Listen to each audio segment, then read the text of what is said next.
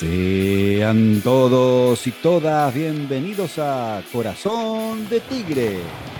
Después de cada partido, analizamos al matador. Jugando en La Plata y contra un rival lleno, pero lleno de juveniles, lo empatamos sobre el final gracias a quién? Gracias al dueño del gol, Mateo Retegui. Se ganó un punto. Ahora hay que ganar o ganar en victoria. Mi nombre es Germán K y también me acompaña, no estoy solo como siempre, como cada episodio, Diego Cabral La Fonseca. ¿Cómo estás, Diego? ¿Qué tal, Germán? ¿Cómo estás? Una vez más tenemos que decir que somos Retegui dependientes. No podemos olvidarnos de Gonzalo Marinelli. El goleador nos salvó sobre la hora y lamentablemente llegó a la quinta amarilla. Y como siempre te decimos, seguimos en nuestras redes sociales y entra a nuestra página web www.corazondetigre.com.ar. Ahora sí, analizamos lo que fue este empate agónico del matador 1 a 1 contra Gimnasia. Tenemos que decir que Tigre es un equipo de extremos, eso no queda dudas. ¿Por qué? Porque tenemos dos figuras preponderantes o principales. Una, Gonzalo Marinelli, gran responsable de que Tigre no se vaya al descanso con un par de goles en contra. Y por otro lado, la figura de Mateo Retegui, goleador, ya cuántas veces lo dijimos, del torneo anterior, de este torneo, estuvo dos fechas sin, sin, jugar y en un par de minutos volvió a poner las cosas en su lugar. Lo habían alcanzado en la cima de la tabla de goleadores y con el gol que acaba de convertir ya aparece como único goleador una vez más en este torneo. Digo esto de los extremos ¿por qué? Porque parece que desde la defensa hasta tres cuartos solo tenemos ausencias. Es como que hay un agujero negro este, en el cual Tigre no se hace presente. Hoy quedó muy claro que la defensa tuvo un partido malo. De hecho, y con el correr de los partidos se nota, y por algo aparece Marinelli. Un arquero es bueno, pero es mejor todavía cuando tiene una defensa que lo acompaña. si Marinelli se tiene que destacar permanentemente, quiere decir que llegan hasta él y en la mayoría de los casos con mucha facilidad.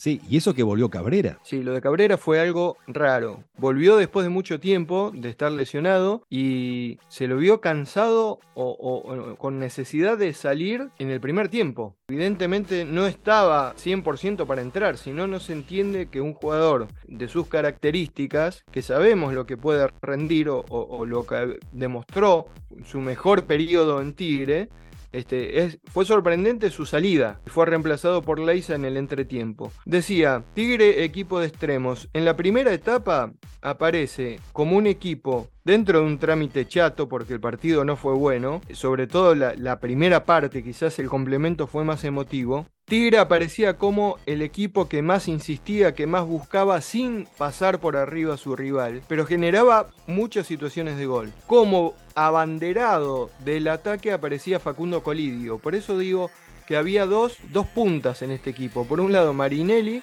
que empezó a tener actividad sobre el final de la primera etapa, donde Gimnasia reacomoda sus piezas y empieza a inquietar un poco a Tigre, sin encontrar oposición en la defensa y llegando con facilidad hasta Marinelli. Si bien no, no generó demasiadas situaciones Gimnasia, se las arregló como para llegar de una manera rápida, apostando a un juego directo, mientras que Tigre lo que hacía era dormir la pelota, abusar de pelotazos en para que se entienda, una línea horizontal paralela a la de mitad de cancha, cruzando la pelota de un lado al otro, abusando una vez más del juego hacia atrás y no haciendo notar ese dominio que a priori se podía notar de que si Tigre apretaba un poquito, como vos decías en la apertura, Gimnasia tiene un equipo de juveniles y quizás sus figuras hoy no estuvieron presentes. Si Tigre apretaba un poquito, podía obtener otro resultado. Colidio fue el jugador más peligroso en la primera etapa, generó varias situaciones. También hay que reconocer el trabajo de Durso, el arquero de gimnasia, que yo creo que estuvo entre las figuras del partido en general. Y en el complemento nos encontramos con otro equipo. Con otro equipo en el sentido que Tigre tiene dos jugadas de gol desde el inicio del complemento hasta los 32 minutos de juego. A los 2 minutos hay un remate de Armoa que tapa el arquero y hasta los 32, o sea, media hora después, más allá de que Martínez buscó cambios ofensivos, no conseguía generar peligro. Hasta la entrada de Mateo Retegui, que tuvo dos claras, una un zurdazo que se va al lado del palo y después el gol ya en el tiempo adicional, Tigre no generó nada. Y creo que el problema radica en que, si bien es cierto que estamos obteniendo puntos y estamos sumando ganamos de local y empatamos de visitante, hace seis partidos que no perdemos en el plano local, no jugamos bien. ¿Pero por qué no jugamos bien? Porque nos adaptamos a otro tipo de juego quizás, a ser un equipo más luchador, pero que se nos nublaron las ideas evidentemente en cuanto al juego. Decía, marcaba lo de los 32 minutos el zurdazo de Retegui y fue la primera jugada colectiva entre varios integrantes del equipo. Eso te llama la atención, o sea, por eso digo, Tigre juega sin un conductor claro y jugadores que entran y salen, te diría, con intrascendencia. Sale Menosi por nivel bajo, entra Zavala, es reemplazado por bajo nivel. O sea, no termina de encontrar esa pieza que una o que cree juego y alimente a los delanteros. Lo que se vio claramente en la primera etapa, sobre todo, era que Colidio agarraba la pelota y él mismo se tenía que ocupar de trasladarla y tratar de generar peligro en el arco contrario. Sí, y, también entra Menosi y es totalmente intrascendente el aporte de Lucas, lamentablemente. Lo, que se ve también, digo, es mucha, mucho nivel de improvisación, porque no es que eh, Gimnasia ganando el juego eh, controló a Tigre y tuvo la pelota. Tigre no supo qué hacer con la pelota. Contra un equipo débil, un equipo menor realmente, como gimnasia, no es el gimnasia de otras épocas. Eh, la Plata no es el reducto como era en su momento, corregime si no es así, difícil, complejo, donde había que ganar. No, es un equipo limitadísimo, con juveniles. los plateístas de gimnasia se rompieron las manos para aplaudirlos porque la verdad hicieron un esfuerzo bárbaro. Pero en Tigre lo que veo es, mucha improvisación, es, falta de, práctica en la semana. No sé, el, punto, el punto es, excelente lo que marcás del esfuerzo y de la voluntad de los jugadores de gimnasia. O sea, con lo que tienen, con sus limitaciones, son pibes, en la mayoría de los casos, que dejaron todo. No pararon de correr, y se tiraban al piso y la gente se lo reconoció eh, a lo largo de todo el partido. Jugadores que quizás no juegan en su función habitual y se amoldaron a lo que pedía el entrenador y a meter pata y a tratar de sacar adelante un partido que no lo ganaron de milagro, digamos, porque apareció nuestro Salvador. Pero el caso de Tigre es ese, o sea, no tenemos, dejamos de lado el juego lindo que supimos tener. Tigre muchas veces fue reconocido como un equipo que tenía un gran nivel de juego y que dominaba a sus rivales, los eh, anulaba directamente en algunos casos, y hoy no lo tenemos. Fíjate que en el segundo tiempo prácticamente no tuvimos la pelota. Y sobre el final, con la entrada de Mateo, con la entrada de Flores, de Obando, empezaron a llover centros y tenemos a este, en su día, a este animal del gol, como como es Mateo, que con uno o dos movimientos se saca a los jugadores de encima. Vos lo ves cómo se mueve adentro del área. Cuando gira, no le podés sacar la pelota y se genera el espacio para rematar, para estar de, cara al gol. E, es un jugador sin techo, es un jugador que tiene eh, unas condiciones fenomenales y que nos viene a salvar en situaciones en las cuales Tigre no juega bien, pero que por suerte suma y suma. Gana de local y empata de visitante. Y ahora vamos al podio de Corazón de Tigre, los tres mejores. El puesto número 3. A ver, ¿para quién es? Mira, estoy en un tema porque tengo tres jugadores elegidos para armar el podio. Lo podríamos dejar a criterio de cada uno que los acomode. Yo creo, mira, seleccioné, como decía, tres jugadores. Marinelli, me parece que más allá del gol fue responsable de que la cifra en contra no sea mayor. Este, tuvo buenas intervenciones. Me parece de no aparecer Mateo, íbamos a hablar de que Marinelli solo no podía.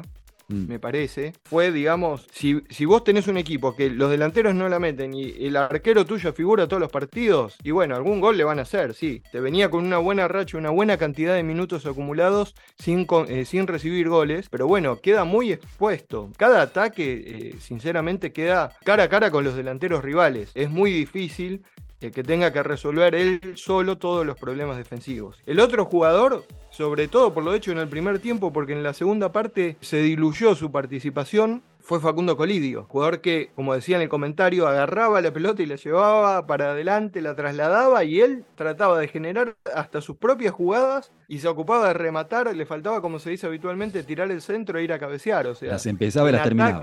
Claro, exacto. En ataque era el jugador que más se destacaba en la primera etapa. Y el otro jugador es el, el autor del gol, del empate, que si bien tuvo pocos minutos, vos fijate que entra para jugar prácticamente en el tramo final del partido, pero muchas veces lo hablamos, de lo que eh, genera su presencia para el rival. Vos estás marcando, sos el 2, el 6, hablando a la antigua de la línea defensiva de gimnasia, estás marcando al 9 de la selección italiana. O sea, para tener, tomar una dimensión de, de lo que estamos hablando. El goleador del torneo anterior, el goleador del torneo actual, el goleador de la selección italiana es, un, es una bestia y genera lo que genera y contagia en sus compañeros. Vos fijate que hay un cambio de actitud en Tigre. En esos minutos finales, con, con su entrada, empiezan a tirar centros y empiezan a encontrar una esperanza. O sea que, que el empate podía llegar contando con un jugador como Mateo, que se sabe mover en el área, que se sabe desmarcar, que sabe generar sus propios espacios y que define. Vos fíjate, tuvo dos, una se fue al lado del palo y la otra fue adentro. Es una bestia. Así que me parece que de esos tres jugadores no sale o no se puede subir a alguien más al podio después del partido de hoy.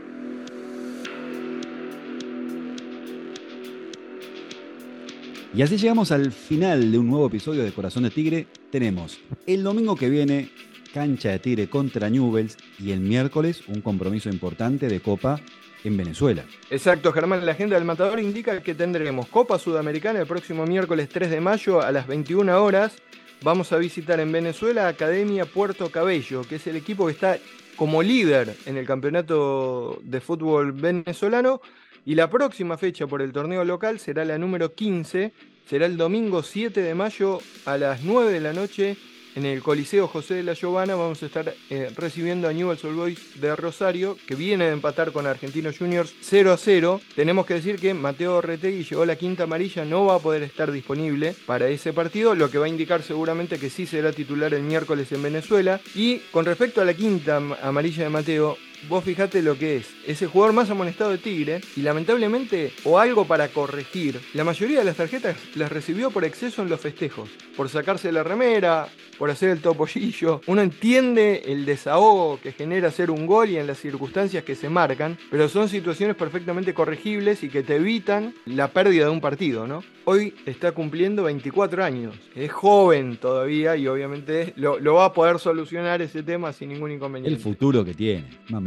es impresionante. No, no, tiene techo. No tiene techo. Tenemos que aprovechar estos dos meses que quedan seguramente Mateo vistiendo nuestra camiseta porque sinceramente su, ausencia se va a notar fuertemente. No, perdón Diego. Y qué importante sería que el plantel esté a la altura del nivel de Mateo. Que no, que no tenga que depender solamente de Mateo y que pueda ser provisto como corresponde, ¿no? Que tengas que bajar, ir y venir el plantel esté a la altura también, ¿no? Sí, y hay, hay otro punto que tocas también con respecto a Badaloni, por ejemplo. Tomás Badaloni, otro jugador joven, que lo venimos marcando también. Me parece que le falta el egoísmo del goleador. Es un jugador que en cada vez que recibe la pelota es como que trata de apoyarse en un compañero en vez de tratar de eh, generar o encarar hacia el arco, no te digo que lo haga en todas las jugadas, pero por lo menos tratar de intentar o generar alguna falta cerca del área o tener más este, voluntad de ataque, digamos, como delantero está en una situación incómoda porque tiene que sustituir nada más y nada menos que a pero por lo menos mostrarse y demostrar que está capacitado para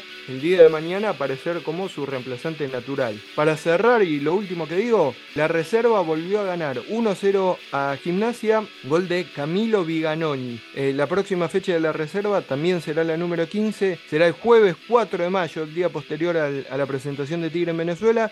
En este caso, la reserva del equipo del Chimi Blengio estará visitando a Newells en Rosario. Diego, nos vamos. Nos vamos, nos encontramos el miércoles, seguramente después del partido de Copa. Hasta entonces.